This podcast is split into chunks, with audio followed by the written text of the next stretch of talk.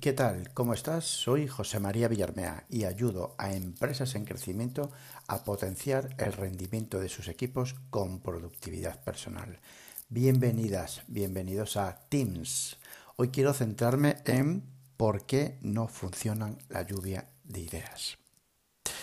Bueno, eh, una semana más y antes de comenzar con el tema de hoy, quería hacer un poco de autobombo porque, bueno, este mismo lunes he sacado un nuevo podcast, Actívate. Es un podcast que está centrado en la productividad personal para estudiantes.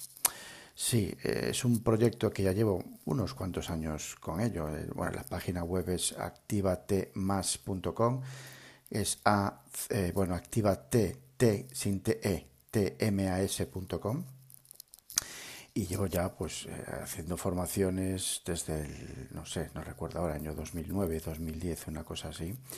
Y era un proyecto, bueno, que, por suerte eh, lo tengo bastante automatizado porque, bueno, vengo también del mundo de la educación de hace muchos años y por suertísima, pues los clientes pues son casi repetitivos año a año, digamos, y bueno, tenía el proyecto ahí un poco estancado y me apetecía muchísimo, de hecho casi ni tenía blog, ¿no? Me apetecía muchísimo empezar a compartir los conocimientos y compartir mi experiencia aplicando la productividad personal a, estudiantes, ¿vale? Me centro mucho a partir de la ESO, pero sobre todo bachillerato y universidad, ¿vale? También presto servicios ahí como tipo mentoring y, y trainings en, en, company, en los propios institutos, colegios y universidades. Y bueno, me apetecía muchísimo, la verdad, porque es un proyecto que tengo muchísimo, muchísimo cariño y sobre todo por el público, que son chicos y chicas, pero en serio, lo decía el otro día en Bifocus, eh, qué agradecidos son y qué, cómo, cómo, cómo descubren ¿no? esa, esa nueva manera de hacer, esos, esos nuevos es porque trabajo mucho a través de, del, visual thinking y es como, no sé, como darle a un niño de dos años unos rotuladores, perdón, y, un folio y empezar a pintar y, como, pues eso, le ves la cara de felicidad, ¿no? Bueno, pues nada. Que ese nuevo podcast es activate, activate.com, ¿vale? Está en Spotify desde hoy está en, Apple Podcast y en el resto de las plataformas, eh, bueno, pues irá subiendo poco a poco. Os lo recomiendo. Pues nada, comenzamos eh, con el podcast de hoy. ¿Por qué no funciona la lluvia de ideas? Imaginamos entorno moderno de empresa, pues eh, empresa con oficinas diáfanas, salas de reuniones acristaladas, salas, eh, box, eh, boxes, digamos, eh, cajones, ¿vale? Para trabajo individual, las, los pasillos súper amplios. Te lo imaginas, ¿no? ¿Vale? Esos típicos posits pegados ya en, las, en, esas, en esas salas de reuniones, todo como muy, muy moderno, ¿no? muy lluvia de ideas.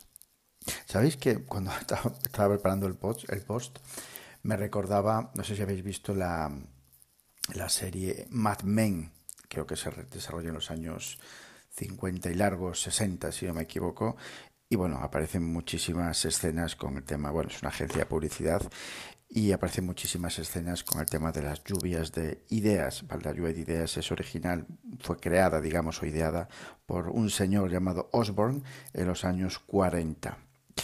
Bien, retomamos esa escena, ¿vale? La escena de hoy en día con esos espacios abiertos, oficinas eh, muy diáfanas y salas de reuniones para esas famosas lluvias de ideas. ¿Qué hacemos los, los, mandos intermedios? ¿Qué hacemos los directivos cuando tenemos que empezar un proyecto desde cero, cuando necesitamos ideas? Cuando la gente, cuando necesitamos que la gente aporte ideas. Bueno, pues tan fácil como la técnica que utilizó Osborne, ¿vale? O que ideó. Pues tan sencillo como vamos a meter cabezas, ¿vale? En, en un cuadrículo, en un cubículo. Pues eso, ¿no? O sea, cuantas más cabezas, más ideas.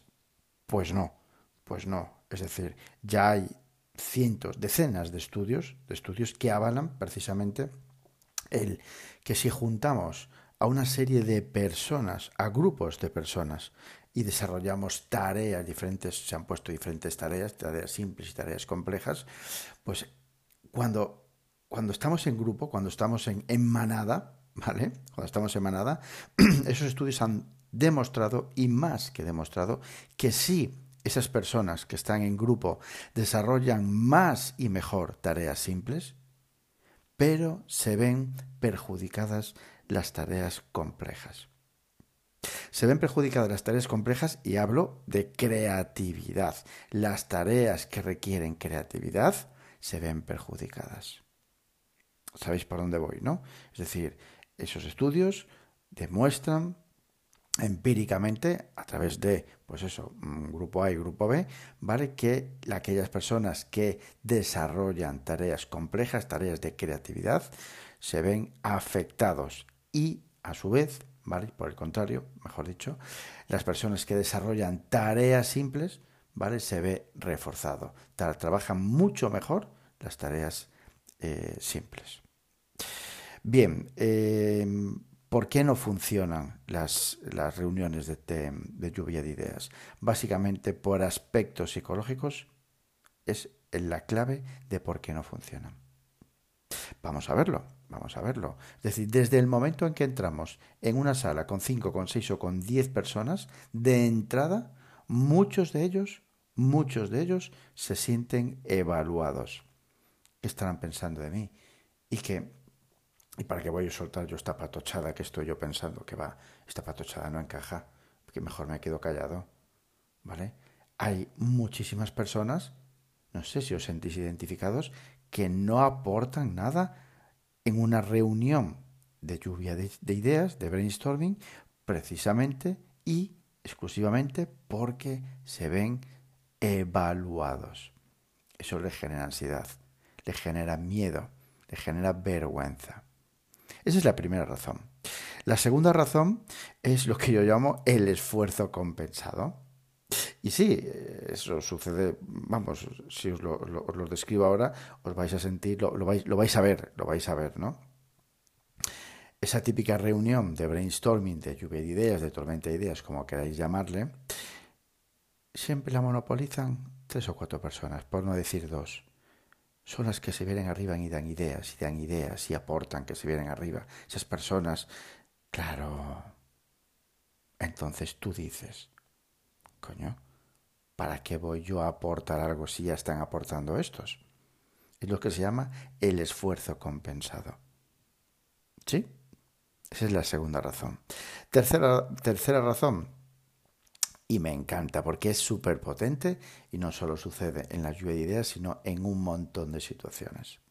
Y habla de la, bueno, se dice ¿no? que la lluvia de ideas, de las reuniones de brainstorming, son democráticas. Sí, sí, democráticas las narices, pero tienes que empezar por una o por dos personas que empiecen a soltar ideas.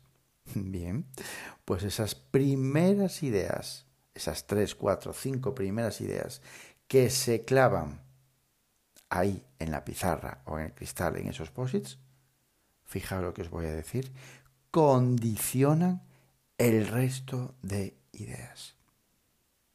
Repito, esas tres, cuatro primeras ideas que se plasman, que me muero, en esa pizarra, en ese cristal, quedan condicionadas para que el resto de participantes aporten ideas. Sí, pero quedan condicionadas por esas ideas.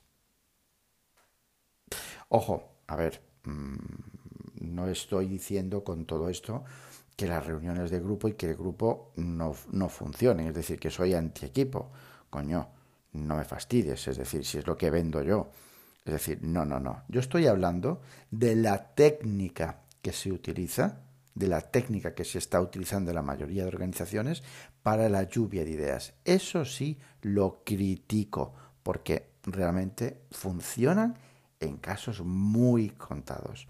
Y si no, echa la vista atrás. Si has participado en alguna, echa la vista atrás. Y realmente, si es que sales como entras. Lo percibes.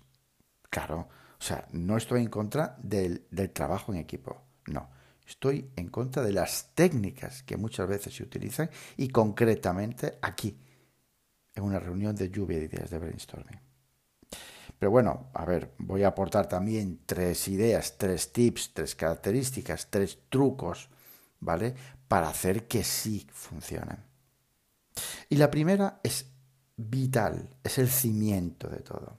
Información. Es decir, si necesito convocar a 4, 5, a 6, a 7, a 10 personas para una reunión de brainstorming, de lluvia de ideas, lo primero tengo que informarlas y ponerlas en contexto. Y las quiero informar para, pues para lo que sea. Es decir, necesito que eh, va a haber una reunión de brainstorming eh, para eh, esto, para esto otro, para conseguir aquello, para ver el cliente X, es decir, información. Un segundito que se me quedó el móvil bloqueado. Vale, sigue grabando. Es decir, información. Cuanta más información demos, muchísimo mejor, muchísimo mejor porque lo que vamos a lograr es que esa persona se ponga en contexto, que pueda meterse dentro. Y una vez que se mete dentro, conoce bien el contexto, es muchísimo más fácil generar ideas. Ojo, pero lo que yo estoy proponiendo es que se generen ideas en solitario. Lanza la idea, la convocatoria, suelta la información, mete el contexto, deja que la persona se meta dentro del contexto, dentro de lo que tú quieres y que genere ideas ella misma en solitario. Y que esas ideas después se las lleve a la reunión. Esa es mi primera propuesta. Aportar información, primera idea, perdón. Segunda, que esas aportaciones de ideas sean solitario, que sean solitario, muy importante, concho. Que no sentimos condicionados, que no hay evaluación, que no hay el esfuerzo compensado, que no hay condicionamiento de ideas.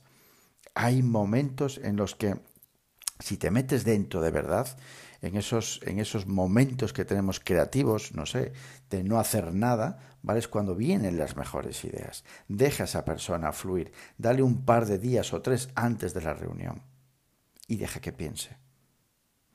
Y tercero, no hay democracia, no existe la democracia bajo mi punto de vista en las reuniones de lluvia de ideas, por eso es necesario un facilitador. Sí, un facilitador que sobre todo, sobre todo, eh, emocionalmente compense al equipo, a las personas que están aportando ideas, ¿vale? Y emocionalmente me refiero a que a poner en valor cada una de las, de las ideas que se aportan en la reunión, incluso que esa persona sea la que elija las ideas que se van a desarrollar o, a explorar. ¿Por qué no? O sea, ¿por qué tiene que ir a, a, votación una serie de ideas? Si hasta la votación está condicionado por las personas que votan. ¿Por qué nos aliamos emocionalmente con ellos? Nada de eso. O sea, aportación mía, claramente un facilitador que compense emocionalmente, que maneje emocionalmente a las personas, incluso que las agite, ¿vale? Eh, en la propia reunión y que sea esa persona la que elija las dos o tres o cuatro tareas, que se, tareas, ideas que se van a explorar. Uf, así que nada, bueno, que me emociono con todo esto. Bueno, hemos acabado, espero aportaros, haberos aportado valor.